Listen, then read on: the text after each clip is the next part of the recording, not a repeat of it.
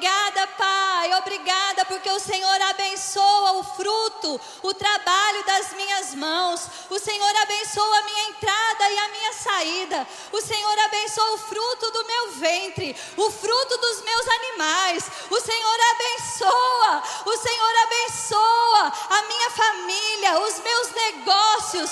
Obrigada, Senhor, porque a sua mão está sobre mim. Eu te agradeço, Senhor. Eu te agradeço, porque o Senhor é um bom Pai e nós te exaltamos. Amém? Em nome de Jesus, você pode sentar. Glória a Deus. Que alegria estar aqui com você essa noite. Eu estava com expectativa desse tempo. Né? Eu tive aqui dirigindo alguns cultos com o Tiago, mas de fato, a última vez que eu ministrei na igreja foi no culto da virada. e aí eu tive a oportunidade recentemente de ministrar na conferência de cura, que foi semana passada, que foi um tempo tão bom. Quem teve aqui na conferência de cura, levanta a mão. Ah, que tempo maravilhoso, né? Se você não esteve, tá tudo no nosso canal do YouTube. Você precisa assistir. Talvez você não precise de curar agora, mas eu quero dizer para você, querido, encha o teu bom depósito da consciência de Deus, da consciência da vontade de Deus, da consciência daquilo que Jesus conquistou na cruz, porque o dia mal ele vem. E eu não estou jogando praga, fica tranquilo. Mas o dia mal vem. E é tão bom, querido, você ter no seu bom depósito aquele tesouro consistente da consciência de quem Deus é, da Sua palavra, do que Ele tem para nós, para que você possa superar qualquer dia mal. Amém? Então escute, desfrute daquilo que Deus tem derramado sobre nós. Ah, desculpa, eu vou precisar abrir um parênteses. A gente estava falando das crianças sobre a colônia de férias. Nós estamos com muita expectativa a respeito da colônia de férias também. Eu até queria pedir para o pessoal colocar aqui no telão a arte. Querido, se você tem filho nessa faixa etária de 4 a 11 anos, nós teremos a colônia de férias do dia 4 ao dia 8. Se organiza, manda o seu filho para cá, deixa ele receber do Senhor, deixa ele ter experiência com Deus, deixa ele amar a igreja, deixa ele se divertir na igreja e saber que crescer na igreja é divertido. Amém? Que é bom correr na igreja, pular, brincar, aprender de Deus e ter experiência com Ele. E quando o mundo, seja na escola ou seja onde ele estiver, dizer para ele que Deus nem é tão bom assim, ele vai falar: Você chegou tarde, eu conheço Deus, eu conheço o que Jesus fez por mim. Amém? Eles recebem tanto aqui nos nossos cultos, mas momentos como esse é como se viessem como uma, um suplemento de vitamina. Eles vão se divertir muito, mas eles vão receber muito da parte do Senhor. Amém? Então fica a dica. Amém? Então vamos lá. Eu quero ministrar algumas coisas que o Senhor tem trazido para o meu coração e falar sobre cura, para mim é algo tão bom, tão bom. Né? Eu já vivi algumas experiências com o Senhor e eu quero dizer para você: a palavra de Deus funciona ela sempre funciona. Você pode dizer isso comigo? A palavra de Deus funciona. Ela sempre funciona. Fala aí para o seu irmão para ver se ele está convencido. Fala a palavra de Deus funciona. Ela sempre, sempre, sempre funciona, querido. Amém? E eu quero falar com você três pontos, pensando em fechar esse tema de cura. E o primeiro ponto que eu tenho para compartilhar com você a respeito de cura é que não é óbvio. A sua necessidade, aquilo que você precisa de Deus, não é óbvio. Eu queria que você abrisse a sua Bíblia comigo em Mateus, no capítulo 10. Aleluia! Você pode, enquanto você abre, dizer assim: Eu amo a palavra de Deus. Ela é vida e saúde para mim. Aleluia. Aleluia. Glórias a Deus. Gente, me perdoa, é Marcos, tá bom? Marcos.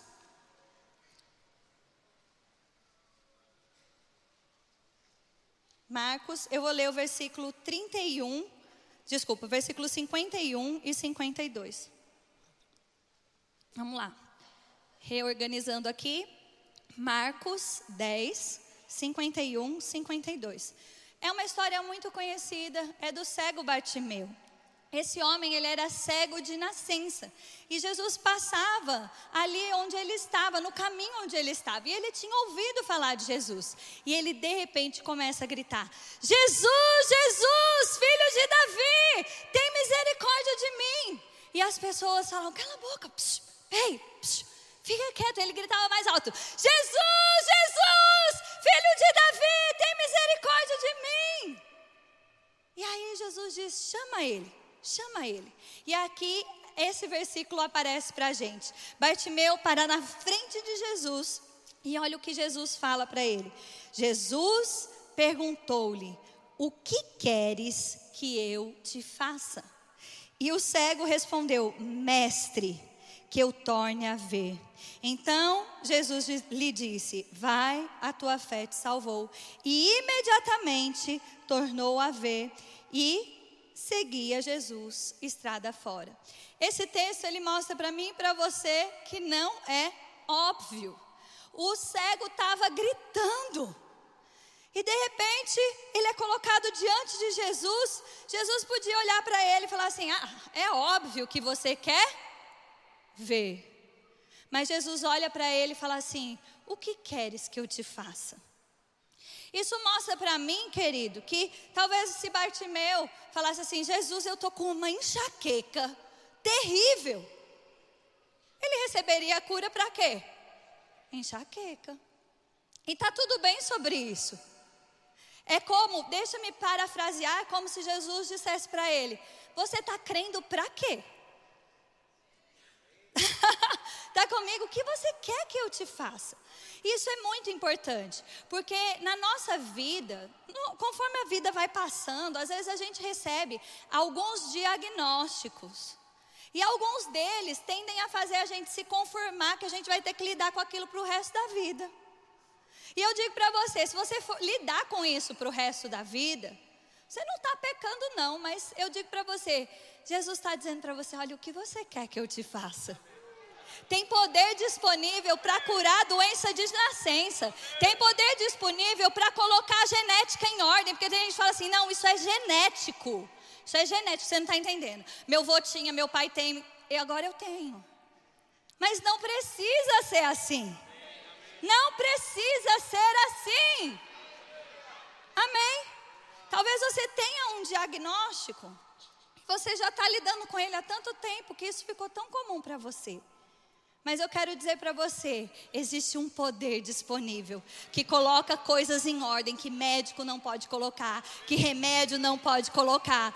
E querido, o óbvio não existe. Se você não crê para receber, você vai lidar com essa situação, você vai continuar com ela. Você vai Tá tudo bem, querido. Você não está menos salvo por causa disso. Mas você pode desfrutar, querido, de um refrigério completo. Porque Ele levou sobre si todas as nossas enfermidades. Todas as nossas enfermidades. Ele não se esqueceu de nenhum problema genético. Ele não se esqueceu de nenhum transtorno mental. Ele não se esqueceu. O segundo ponto que eu quero trabalhar com vocês é quando Lázaro morre, né? E eu quero dizer para você, as hipóteses não resolvem problema. Como assim? Quando a gente vai lá para João, no capítulo 11, eu vou mencionar bem rápido aqui com vocês, João, em João, no capítulo 11, no versículo 21, a gente vê Marta chateada quando ela encontra Jesus e ela diz assim: Disse, pois, Marta a Jesus: Senhor, se estiveras aqui, não teria morrido o meu irmão. Versículo 32, a gente vê Maria lamentando e chateada pelo mesmo e si. Ela diz assim: quando Maria chegou ao lugar onde estava Jesus, ao vê-lo, lançou-lhes aos pés, dizendo: Senhor, se estiveras aqui, o meu irmão não teria morrido. Sabe, querido, eu, eu tenho aprendido isso. Esses ICs, eles não resolvem o problema e eles deixam a gente frustrado, mais frustrados. Elas estavam frustradas por terem perdido o irmão, mas elas estavam mais frustradas ainda porque elas estavam pensando: Jesus, se o Senhor estivesse aqui. Mas sabe, querido, por mais terrível que o seu problema tenha se tornado, Jesus é poderoso para intervir no seu problema. Ainda que cheire mal, ainda que já esteja enterrado há quatro dias. Está comigo? E essas hipóteses do tipo, se eu não passasse por isso, seria diferente. Ah, se não acontecesse isso comigo. Ah, comigo parece ser mais difícil. Pensamentos como esse, querido, só aumentam o nível de frustração. E impede a gente receber de Deus. E Jesus corrige e fala assim: peraí, calma, o seu irmão vai ressuscitar. E aí, Jesus vai até onde Lázaro estava, e no versículo 40, nós vemos Jesus falando com elas e dizendo, falando com Marta, respondeu Jesus: Não te disse que se credes verás a glória de Deus? Querido, eu quero dizer para você, Jesus nunca intervém tarde demais. Amém.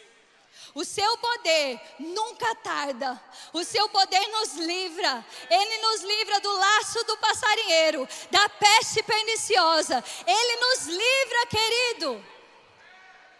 Amém. Ainda que você possa pensar, eu nem queria estar passando por isso, mas se você está, querido, se credes, verá a glória de Deus. Se você crer, se você puder confiar no Senhor, se você puder parar de olhar para a sua frustração, parar pra, de olhar para os seus ICs e olhar para o Senhor, se você puder crer, você vai ver a glória de Deus. Amém? E eu gosto de imaginar, isso está na minha imaginação, mas eu digo, Jesus parou na frente daquele túmulo e ele disse: Lázaro, vem para fora. Porque eu acho, tá bom? Essa é a minha parte da imaginação da Bíblia, que se ele tivesse parado lá e dito somente vem para fora, tinha vindo um monte de morto ressurreto. Sabe? Ele teve que ser específico, porque é tanto poder disponível, querido. Há poder no nome de Jesus. Há poder no nome de Jesus para quebrar cadeias, para ressuscitar mortos, para mudar problemas que você ouviu dizer que não teria solução, querido. Mas ao nome de Jesus, toda doença tem que se dobrar, todo problema tem que se prostrar, vai ter que mudar, vai ter que funcionar. Amém. O terceiro ponto que eu quero falar com vocês eu falei um pouco sobre isso na, na conferência de cura. É o que está lá em Crônicas, no capítulo, segunda Crônicas, capítulo 16, versículo 12. Aleluia. Abre lá comigo. Está falando sobre o rei Asa. E diz assim: no 39 ano do seu reinado, caiu Asa doente dos pés. A sua doença era em extremo grave. Contudo, na sua enfermidade, não recorreu ao Senhor, mas confiou nos médicos. Versículo 13: Descansou Asa com seus pais, morreu no quadrigésimo primeiro ano do seu reinado. Sabe, esse texto, ele é muito importante para nós. E o terceiro ponto, ele enfatiza isso para a gente: é confia no Senhor. Confia no Senhor. Essa história do rei Asa, ela mostra para nós que o problema não é recorrer aos médicos, mas é não confiar no Senhor, é recorrer apenas. Eu quero mostrar outra versão para você na NVI, ela deixa isso mais claro para a gente. O pessoal vai colocar aqui no telão, diz assim: no 39 ano do seu reinado, Asa foi atacado por uma doença nos pés. Embora sua doença fosse grave, não buscou a ajuda do Senhor, mas só dos médicos. Você pode dizer comigo, mas só. De novo, mas só. Mas somente. Apenas. É isso que quer dizer. Sabe, o problema não foi procurar os médicos. O problema foi procurar somente os médicos e não confiar no Senhor. Confiar, querido, a, a, essa palavra, a raiz dessa palavra é a mesma que fé, crer, confiar, acreditar, depositar o seu coração. E por que Reiasa eh, eh, não confiou no Senhor, mas ele buscou apenas os médicos? Ele não teve solução e ele morreu. O Senhor, ele tentou ensinar algo para o rei Asa, que é um texto muito conhecido, que está no versículo 9 desse mesmo capítulo, que diz assim: Porquanto o Senhor, os seus olhos passam por toda a terra, para mostrar-se forte para com aqueles cujo coração é totalmente dele. Sabe, Jesus, desculpa, Deus estava tentando ensinar o rei Asa antes mesmo que ele fosse acometido dessa enfermidade. Que os seus olhos estão sobre a terra e que o Senhor tem prazer, querido, em mostrar a sua força, em mostrar o seu poder. Se você confiar nele, se o seu coração estiver nele, querido, existe solução para o seu problema. Não existe problema que Deus não possa te ajudar a resolver. Não existe doença que o Senhor não possa curar. Amém. Mas é necessário que a gente conheça o Senhor e que a gente coloque o nosso coração nele. Amém. E eu quero falar um pouco sobre isso com vocês, contando desse tempo que eu vivi agora. Eu pude contar um pouco, mas vou contar para vocês também. Né? Eu estava grávida da Ana Júlia, Ana Júlia fez quatro meses. Oh, que coisa mais linda, né? Em breve a gente vai trazer ela para apresentar ela ao Senhor. E vocês vão conhecê-la também. Ela fez quatro meses e eu estava com a minha gravidez muito tranquila, muito saudável. E em janeiro, né, depois do nosso culto, passou a virada do ano, nós tivemos um tempo que a gente foi alguns dias para João Pessoa. E lá eu tive uma pequena infecção urinária. Nessa questão da infecção urinária, ah, ela acabou desenvolvendo uma ameaça de parto prematuro. Eu fui internada dois dias, as coisas se estabilizaram, estava tudo bem, só precisava ficar de repouso, mas eu saí do hospital com a minha pressão alterada. E até no hospital mesmo, ah, o pessoal não percebeu porque minha pressão já era mais baixa e minha pressão ficou 12 por 8, mas isso era alto para mim, porque minha pressão era mais baixa do que isso. E aí, é, eu conversando com a minha médica, falando, eu tô com uma dor de cabeça que não passa, tô vendo luzinha, tá, tá esquisito. Ela falou assim, olha, tua pressão tá alta para você. E ela interveio, me mandou tomar uma medicação para pressão, e a partir daquele momento eu comecei a tomar uma medicação para pressão. Aí a gente fez alguns exames para mapear a possibilidade de, de é, pré-eclâmpsia.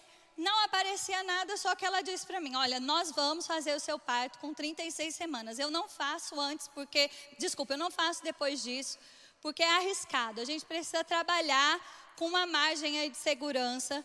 Eu não, a gente precisa marcar esse parto, tal, me explicou.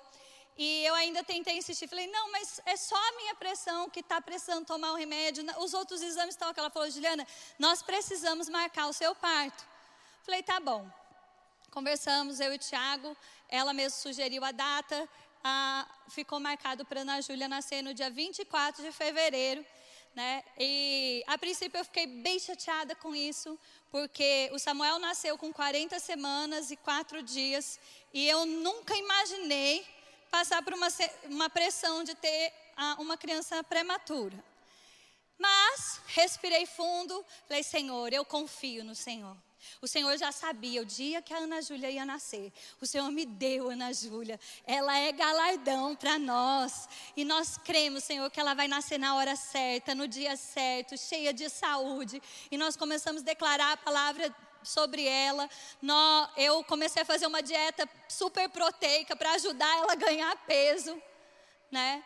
E me preparando, organizando as coisas.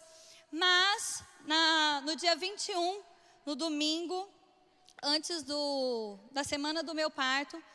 Na madrugada o Tiago teve febre. De manhã a gente parou, falou: Meu Deus, é quinta-feira, é o parto.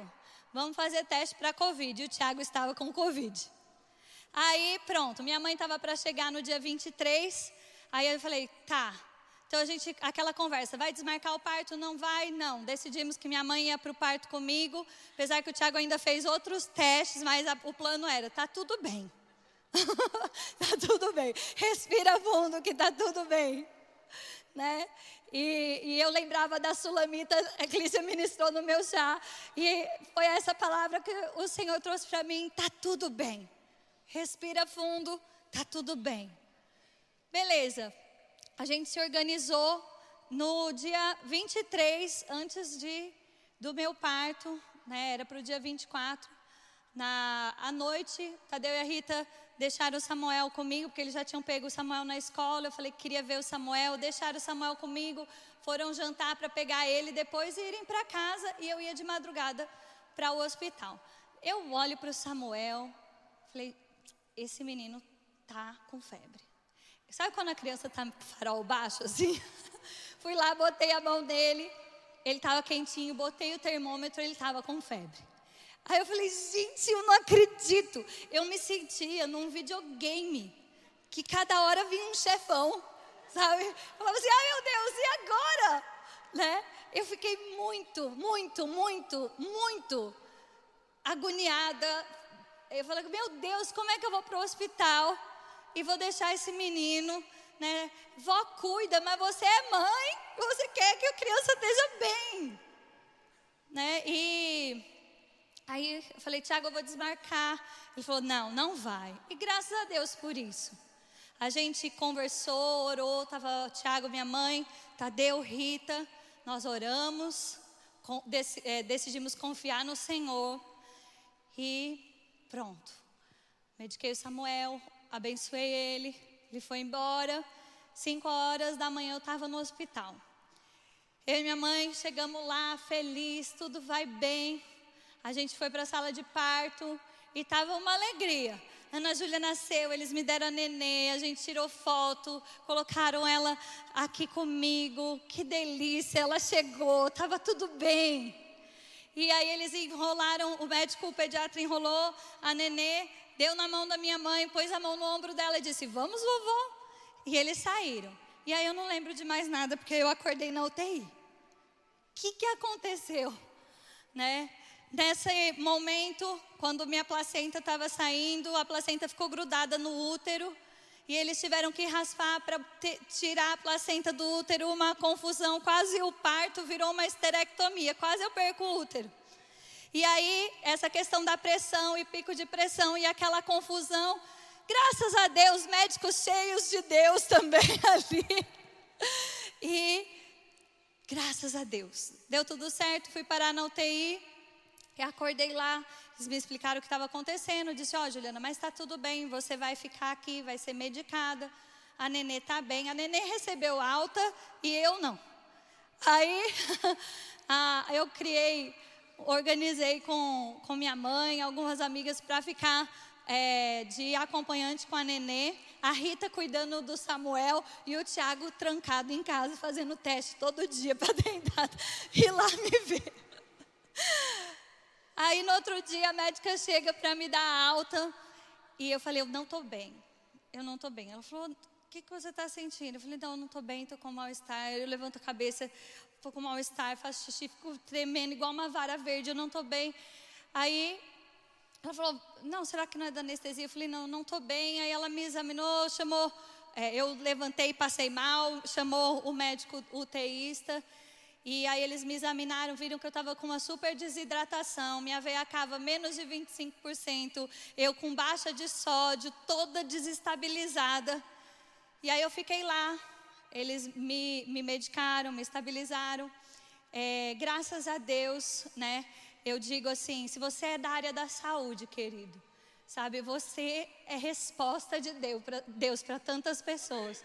Sabe, a, a, as meninas, minha mãe mesmo, passava madrugada com a nenê, e, e até também aconteceu isso, a nenê acabou tendo autorização para ir até a UTI para eu tentar amamentá-la, mas graças a Deus também, depois eles perceberam que era uma decisão equivocada e uma outra pediatra falou assim: para com isso, porque é um lugar de contaminação. Deus livrou a Ana Júlia disso também. Né? Mas assim, eu digo para você, você quer a área da saúde? Levanta sua mão que eu quero ver você. Eu quero dizer para você, querido, que você é resposta de Deus, você é alívio, você tem, querido, a, a, a condição de ser é, a manifestação da bondade de Deus na vida das pessoas. Sabe, eu falava isso quando trocava o turno da, da, da enfermeira, eu falava, muito obrigada por você estar aqui, você é resposta de Deus para mim. Ela era que ia me ajudar a me limpar, me ajudar a ir no banheiro, que nem era banheiro, era na cama mesmo. Eu falava, muito obrigada por ser mão de Deus na minha vida. E quando o turno acabava, eu dizia, deixa eu orar por você, porque você me abençoou. Sabe, eu quero dizer para você, eu sei que o trabalho na área da saúde, ele é tão pesado, querido, mas eu quero declarar sobre você essa noite. Receba da graça de Deus enfermeiros sobrenaturais, médicos sobrenaturais, psicólogos sobrenaturais. Eu declaro sobre você a graça, a unção, para que você seja resposta aonde você estiver, que você veja além daquilo que está aparecendo diante dos seus olhos, que você possa dar a palavra certa, em nome de Jesus. E sabe, aí eu recebi alta, fui para o quarto, e eu achei que, falei, pronto, foi tanta pressão, uma pressão desgraçada, tanta coisa que foi tendo que eu, eu passar, segurar. Falei, pronto, agora daqui a pouco eu vou receber alta, eu vou para casa, vai estar tá tudo bem. É, aí minha médica chegou para conversar comigo, para me dar alta, e ela me explicou que não era bem assim, que eu ia ter que lidar aí com 42 dias com muito cuidado, que tinha risco ainda de morte, que eu poderia ainda ficar hipertensa. E ela estava me falando naturalmente o papel dela. Ela estava me orientando, me mandando pôr meia, me mandando isso, me mandando aquilo. Eu falei, ok, ok, entendi. Ela saiu do quarto por um momento, eu fiquei só e me deu um desespero. Comecei a chorar. Eu falei, eu não acredito. Eu não acredito, eu queria receber alta só. e, e, eu gravei um áudio para a Suelen e falei assim, Suelen, eu estou tão frustrada que eu queria receber alta, eu ainda vou ter que lidar com mais 42 dias e fazendo exame toda semana e isso e aquilo. E, e aí eu falei, eu estou tão chateada, eu só quero chorar. E aí ela me mandou um áudio de volta, ela falou assim, Ju, fala com a sua médica Pode ser que você esteja com depressão pós-parto. E na hora, eu vou falar a verdade para você, que eu falei, gente, a Suelen não entendeu. ela não entendeu. Ela não entendeu o quão difícil estava sendo e que eu estava crendo, e era por isso que eu estava viva. Mas eu comecei a pensar naquilo, eu ainda conversei, Morgana voltou, minha mãe estava em casa descansando para depois vir. E eu falando com ela, eu falei, eu estou crendo, vai, eu sei que vai dar certo mas está difícil. Só que eu parei, pensei sobre aquilo, falei, eu vou falar com a minha médica. E eu falei com a minha médica, né, como eu estava me sentindo, ela falou assim, realmente, Juliana, você está numa situação de depressão pós-parto. Na UTI eu não dormia, eu tinha acordado para ir para o parto, e depois eu não dormia mais. Era de meia e meia hora alguma coisa me acordando, e eu tinha que acordar, eu sen... aquela sensação de alerta, de sobrevivência, uma sensação horrível. E, e aquela luz da UTI que ela não apagava, agora ela parecia estar dentro da minha cabeça. E eu pensava assim, eu fecho o olho, não fica escuro. aquela sensação de alerta, aquela luz acesa, que agonia. E eu digo para você, querido, às vezes as pessoas falam, ai, depressão, parece coisa de, de frescura. Mas não é não, querido, é uma coisa terrível. É realmente, não é uma tristeza, uma coisa assim, um alto e baixo que você teve no dia, não. É uma depressão. De repente você está num buraco. Você fala, como é que eu vim parar aqui? Né? E eu digo assim, a minha sensação, não sei nem se era tanto de tristeza, mas era uma sensação de vulnerabilidade. De você ficar assim, meu Deus, como é que eu vou sair dessa? A sensação. Como é que eu vou organizar isso aqui? Está uma bagunça tão grande. Sabe? Mas, graças a Deus, a médica me medicou. Eu voltei para casa. Eu me deu um, um, cinco minutos no hospital também. Que aí eu fui lá para o guichê, onde estão as enfermeiras. Eu falei, eu não aguento mais, eu quero ir embora. Eu quero ir embora. Minha médica já passou, porque aí depois eles quiseram fazer mais um exame na Júlia para me liberar. Aí eu falei, ela estava de alta, eu tô de alta, eu quero ir embora. Vocês estão entendendo? Eu quero ir embora. Aí eu liguei para o Tiago, achando, eu quero ir embora, você nem pode vir me buscar. Minha mãe, cadê minha mãe? Eu quero ir embora. E aí foi engraçado, né? Minha mãe saiu do quarto, falou, Tiago, eu tô indo para o hospital. Ele falou, é bom mesmo que a Juliana está precisando. Minha mãe chega, eu tinha voltado para o quarto, as enfermeiras juntam na minha mãe falam assim: por favor, fala para ela não fugir, porque se ela fugir com a nenê, a confusão é grande. Minha mãe falou: ela não vai fugir, tá tudo bem. Recebi alta, fui para casa. E aí um outro processo começou, querido. Eu cheguei em casa, querido, eu falei assim: vai ter que funcionar. A palavra de Deus funciona e ela vai ter que funcionar. Ela funciona e vai ter que funcionar. Sabe, eu estava muito doida. Eu disse, eu digo que eu não estava conseguindo dormir, então eu não conseguia pensar direito. Né? Eu falo, aquele menininho, eu sou um cordeirinho, Jesus é meu. É mentira da barata. Eu estava assim, gente. Igualzinho, mesmo que vendo. Aí eu falava pro Tiago, Tiago, pelo amor de Deus, confessa a palavra para mim. Eu não conseguia confessar a palavra, querido. Aí eu falo para você, meu marido é maravilhoso, graças a Deus. Mas não é tudo isso de sensível, não. Eu precisei pedir ajuda. Por que eu estou falando isso? Porque eu recebi mensagens por causa da outra pregação, dizendo, ah, meu marido não está me ajudando. Eu falei, querida, peça. E se não for para o seu marido, peça para uma amiga, peça para uma irmã, para sua mãe, para sua sogra, para cunhada. Não importa. Se a tua cabeça precisa de ajuda para ser organizada, peça ajuda. Eu falava para o Tiago, confessa a palavra, Tiago. O diabo falava coisas tão terríveis para mim. Era como se o diabo sentasse na minha, no pé da minha cama. Pintava quadros terríveis para mim. E o diabo dizia assim para mim, era o que mais me. Ah, que ódio! O diabo dizia assim para mim: Você sabe receber cura. O seu corpo vai ficar bem, mas eu te quebrei por dentro. Você está doida.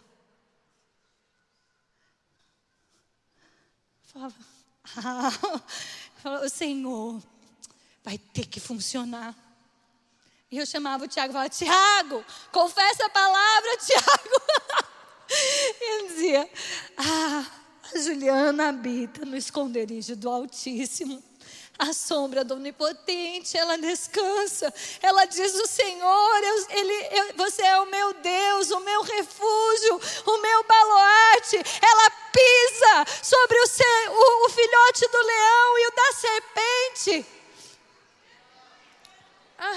E aí, às vezes, ele dormia. Aí eu apertava ele: Ah, acorda! E ele estava com Covid, ele ficava ou não, né? Porque já tinha passado. Mas ele de máscara na porta do meu quarto, só faltava eu jogar um negócio nele. Acorda! Confessa! Aí às vezes as pessoas depois passou um tempo e as pessoas encontravam ele e falavam: "E a nenê? Tá tudo bem? A nenê é uma santa. Quem estava dando trabalho era eu." a nenê, uma santa dormindo, tomando o tetezinho dela, tudo ok. Mas eu digo para você, querido, até que eu mesmo Sabe, a palavra de Deus, eu confiando no Senhor, criando uma atmosfera de fé, sabe, levantando as minhas mãos. O louvor, eu não conseguia ler, eu não conseguia orar direito, confessar a palavra direito, então o louvor ajuda tanto, querido. E nós vamos ministrar ao Senhor já já. Aquilo que eu recebi do Senhor, eu quero que você tenha a oportunidade de receber do Senhor. E sabe, algumas vezes eu falava com a minha médica, eu falava assim: olha, o negócio está feio. Minha cabeça está muito doida, não consigo dormir. Ela falava assim para mim, Juliana, eu fiz o que eu tinha que fazer. Falei, então beleza, agora é o El Shaddai. É o El Shaddai. É o Deus Todo-Poderoso. E o Tiago dizia para mim, eu falava, amor, confessa a palavra, me ajuda. Ele falava assim, Juliana, é um pouquinho melhor a cada dia. É um pouquinho melhor a cada dia. E de meia hora eu passei um dia dormia duas horas. O dia que eu dormi quatro horas, eu cheguei, acordei e tomei um susto. Eu, ai meu Deus, eu estou viva! Eu só dormi quatro horas, está tudo bem. E depois foram seis horas. E eu digo para você, e aí, de repente, eu acordei e eu consegui ter um raciocínio do começo ao fim sozinha. Eu disse, alguma coisa sobre o rema. Tiago, tem o rema, tem que resolver isso. E ele falou, ah, você voltou. Eu falei, yes! Eu voltei! E aí eu falei, pronto, agora eu combato o bom combate da fé. E esse versículo de Efésios, eu li eles aqui para vocês quando eu tive a oportunidade de dirigir o culto, mas eu quero ler com você mais uma vez. Efésios 6, 13, 14. Portanto, tomai toda a armadura de Deus para que possais resistir no dia mal. E depois de terdes vencido tudo, permanecer inabalável. E eu dizia, obrigada, Senhor, porque eu vou vencer tudo e eu vou permanecer inabalável. E sabe, não foi o último dia que foi algo que eu tive que segurar firme, não. Outras coisas aconteceram. O dia que minha mãe foi embora, eu estava bem, estava tudo bem. Minha mãe foi embora, eu, eu, eu saí do aeroporto, eu estava chorando tanto, eu me sentindo. Falei, e agora? Que eu, como é que eu vou fazer? Porque eu ainda não tinha cuidado da neném sozinha. E minha sogra estava lá, com a nenê, porque a gente tinha levado eles para o aeroporto. Aí ela chegou, ela ia fazer alguma coisa, eu dei tchau para ela, eu subi. Falei, ah, eu vou, tá tudo bem. Subi meio disfarçando assim, não sei se ela percebeu ou não que eu tinha chorado, mas estava tudo bem, minha mãe tinha ido embora, mas eu estava, cheguei numa boa, falei, tá bom, despedi dela, ela foi embora, começou a me dar uma agonia, o Thiago estava viajando, dando aula, e eu falei, não, a Rita tem uma coisa para fazer, minha mãe foi embora. E começou a vir aquela pressão, aquela sensação de vulnerabilidade, aquela pressão desgraçada. E sabe o que eu fiz? Pedi ajuda. Eu liguei para minha sogra e falei, Rita, volta! Volta! Volta! Ela falou, por quê? Eu falei, porque eu não consigo parar de chorar. Volta! Sabe, querido, você não precisa fazer tudo sozinho. A questão é: confia no Senhor. Mas você pode pedir ajuda para as pessoas, para os seus irmãos. Você pode ter ajuda de médico. Você pode ter ajuda de uma medicação. Você pode ter ajuda de uma terapia. O, a questão é: onde está o seu coração e se você vai ficar dependente disso para o resto da vida? Graças a Deus eu não precisei de terapia, mas eu precisei de medicação de uma forma poderosa. Com 40 e poucos dias conseguimos fazer o desmame. Eu fiquei bem, passou, venci. Mas isso foi poderoso, porque era algo que, naturalmente falando, para ele dar entre seis meses um ano. Mas eu digo para você, querido, a palavra de Deus funciona. Mas você precisa muitas vezes. Aí a Rita chegou e fazer o que? Eu falei, Rita, é o seguinte, eu estou agoniada, mas eu vou ficar bem.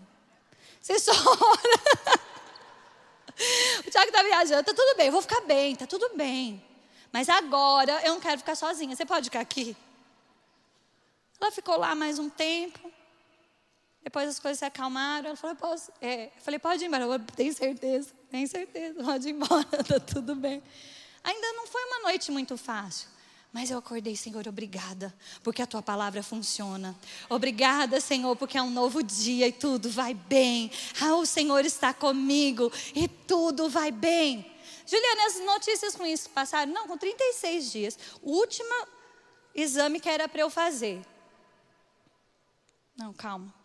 36 dias, me deu uma infecção interna na cirurgia. Estava tudo bem, perto para receber alta. De repente vai, pof, aqui incha, fica quente. Fui atrás da minha médica, uma infecção. Me deu uma dose de ataque no hospital de antibiótico, me deu antibiótico para tomar em casa. Querido, lidar com pressão não é fácil, mas fé e perseverança, querido, caminham juntos e a palavra funciona e tudo vai ter que ceder. E eu falava para mim mesma: obrigada, Senhor, porque eu vou vencer uma por uma, coisa por coisa. Eu vou vencer uma por uma e permanecer inabalável, porque a tua palavra funciona. O louvor pode subir, sabe? Aí depois, fui fazer o último exame para receber alta. Minhas enzimas hepáticas deram um pico que a minha médica falou: vai ter que ir para hepatologista. Chego na hepatologista, uma intoxicação medicamentosa. Ela olhou para mim e falou assim: Juliana, seus exames parecem que você usou, ou usou muita droga ou muito álcool. Eu falei: eu usei nada.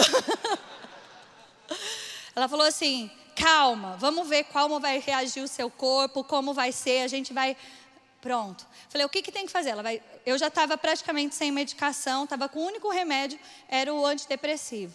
Falei, mas eu já comecei, eu tô, tô para começar o desmame, vou, tô começando o desmame.